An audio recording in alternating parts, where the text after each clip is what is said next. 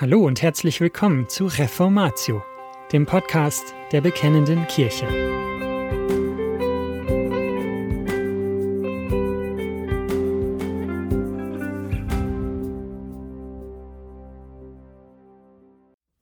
Die Reformation, die Deutschen und Johannes Calvin, Teil 3 Luther und Calvin, Gemeinsamkeiten und Unterschiede. Ein Artikel der Bekennenden Kirche 38 von Victor Dassonville, erschienen im September 2009. Eingelesen von Lukas Strauß. Der französische Luther Calvin de Luther François Calvin, der französische Luther.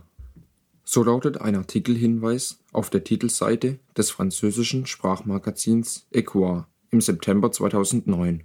Aber stimmt das?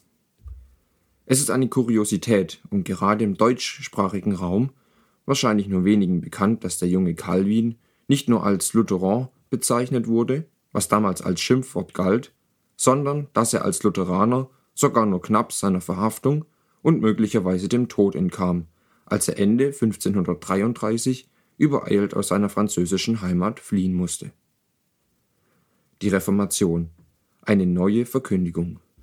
So wie Luther die Bezeichnung Lutheraner abgelehnt hätte, hat Calvin seinerseits die Bezeichnung Calvinist abgelehnt. Denn für beide Reformatoren ging es nicht um irgendeine neue Lehre, die sie vertraten, sondern um den gleichen Glauben der alten Kirche, ja des Neuen Testaments, der Heiligen Schrift selbst. Als der 26-jährige Calvin im Jahr 1536 mit dem Erfolg seiner Institutio auf der Frankfurter Buchmesse als Apologet der Reformation schlagartig bekannt wurde, trat er dementsprechend nicht für irgendeine Splittergruppe der heranwachsenden reformatorischen Bewegung ein, auch nicht für einen alternativen Zweig einer französischen oder gar regional begrenzten Reformbewegung in Kirche und Staat. Im Gegenteil, Calvin trat ein für das reformatorische Anliegen an sich für die Reformation schlechthin. Und er setzte sich ohne Wenn und Aber für die führenden Reformatoren ein, von denen der 26 Jahre ältere Luther damals doppelt so alt wie Calvin, selbstverständlich der bei weitem bekannteste und berühmteste war. Nicht mit Wittenberg oder mit Zürich legte sich der französische Exilant an, als er 1535 die Erstausgabe seiner Institutio in Basel verfasste, sondern mit Rom. Gegenüber Roms Behauptungen, dass die reformatorische Lehre neu sei, betonte Calvin gleichsam stellvertretend für die gesamte Reformation, einschließlich Wittenberg, das Gegenteil. Die reformatorische Doktrina, das heißt das reformatorische Bekenntnis, der reformatorische Glaube, sei nur denjenigen neu, denen auch Christus und sein Evangelium neu sind. Wer wisse, dass die Predigt des Paulus durchaus alt ist, der werde bei den Evangelischen nichts Neues entdecken. Eine Reformation oder zwei Reformationen. Dass es mehrere Ansätze zur Klärung des theologischen Verhältnisses zwischen Luther und Calvin gibt, ist vielen Forschern bewusst. Man bedient sich, sogar in theologischen und kirchlichen Kreisen, verallgemeinernden Klischees, wenn man über die sogenannten Zentraldogmen bei den Reformatoren spricht. Mehrere Beispiele könnten hier erwähnt werden. So ist zum Beispiel häufig davon die Rede, bei Luther werde die Erlösung des Menschen betont, während es Calvin um die Ehre Gottes gehe. Anders formuliert, Luther habe die Frage gestellt, wie bekomme ich einen gnädigen Gott? Dagegen habe Calvin wissen wollen, wie Gott allein die Ehre bekomme. Oder man spricht von einer Hervorhebung der Rechtfertigung bei Luther gegenüber eine Unterstreichung der Heiligung bei Calvin. Oder man weist auf die unterschiedliche Ausrichtung ihrer Ansätze hin. Bei Luther stehe die Theologie des Kreuzes im Vordergrund. Dagegen gehe es Calvin um theozentrische Theologie.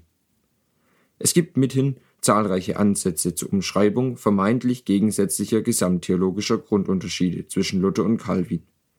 Im Rahmen dieser Artikelserie zu Calvin, Luther und den Deutschen ist es ratsam, auf einzelne Gemeinsamkeiten und Akzentunterschiede aufmerksam zu machen. Sola fide, allein durch den Glauben, die Rechtfertigung. Bekanntlich war das Sola fide, durch den Glauben allein oder allein aus Glauben, die prägnante Antwort der Reformation auf eine zentrale Frage des 19. Jahrhunderts, die Frage nach der Rechtfertigung. In dieser Hinsicht waren sich Luther und Calvin einig. Ja, die Rechtfertigungslehre war für Calvins Theologie nicht weniger entscheidend als für Martin Luthers. In seiner Antwort an Kardinal Sadolet in der Calvin die Reformation verteidigt, schreibt er zum Beispiel deutlich, die Rechtfertigungslehre ist das Herzstück, die Summa der Religion. Die Heiligung. Während die Rechtfertigung allein durch den Glauben erfolgt, möchte Calvin gleichzeitig betonen, wie freilich Luther auch, dass der Glaube nicht losgelöst von guten Werken ist. Luther sagt in seinem großen Katechismus, so bleibt der Heilige Geist bei der heiligen Gemeinde oder Christenheit bis auf den jüngsten Tag, dadurch er uns holet und brauchet sie dazu, das Wort zu führen und treiben, dadurch er die Heiligung machet und mehret, dass sie täglich zunehme und stark werde im Glauben und seinen Früchten so er schaffet. Allerdings hat Calvin, im Unterschied zu Luther, die Rechtfertigung strikter von Buße und Glaube abgegrenzt. Bei Calvin ist die Rechtfertigung der Hauptpfeiler, auf den sich die Gottesverehrung stützt. Und es ist ausschließlich die Rechtfertigung, die in der Frage der Annahme durch Gott und der Erlösung des Sünders eine Rolle spielt. Calvin unterstreicht wiederholt die Notwendigkeit, sauber zwischen Rechtfertigung und Heiligung zu unterscheiden. Obwohl sie untrennbar miteinander verbunden sind, sind sie auch verschieden voneinander. Auf der anderen Seite dominiert die Heiligung nirgendwo auch nur für einen Aussagebereich der Dogmatik das Thema, auch nicht bei Calvin. Die spannende Frage lautet, welche Auswirkungen hatten die Akzentunterschiede zwischen Luther und Calvin auf die weiteren Entwicklungen ihrer Theologien? Dazu mehr in der nächsten Podcast-Folge. Und das war's schon wieder mit dieser Folge von Reformatio. Wenn Sie selbst eine Frage an uns haben, laden wir Sie herzlich dazu ein, uns diese zu schicken.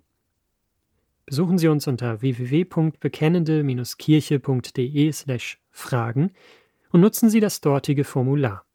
Wir werden Ihnen darauf antworten und, so Gott will, Ihre Fragen klären. Außerdem können Sie auf der Seite der Bekennenden Kirche wie gewohnt die Beiträge aus der BK lesen, die Zeitschrift abonnieren und unsere Arbeit mit einer Spende unterstützen. Alle Links finden Sie auch in der Beschreibung dieser Folge des Podcasts. Wir bedanken uns fürs Zuhören, wünschen Ihnen Gottes Segen und sagen Tschüss. Bis zum nächsten Mal.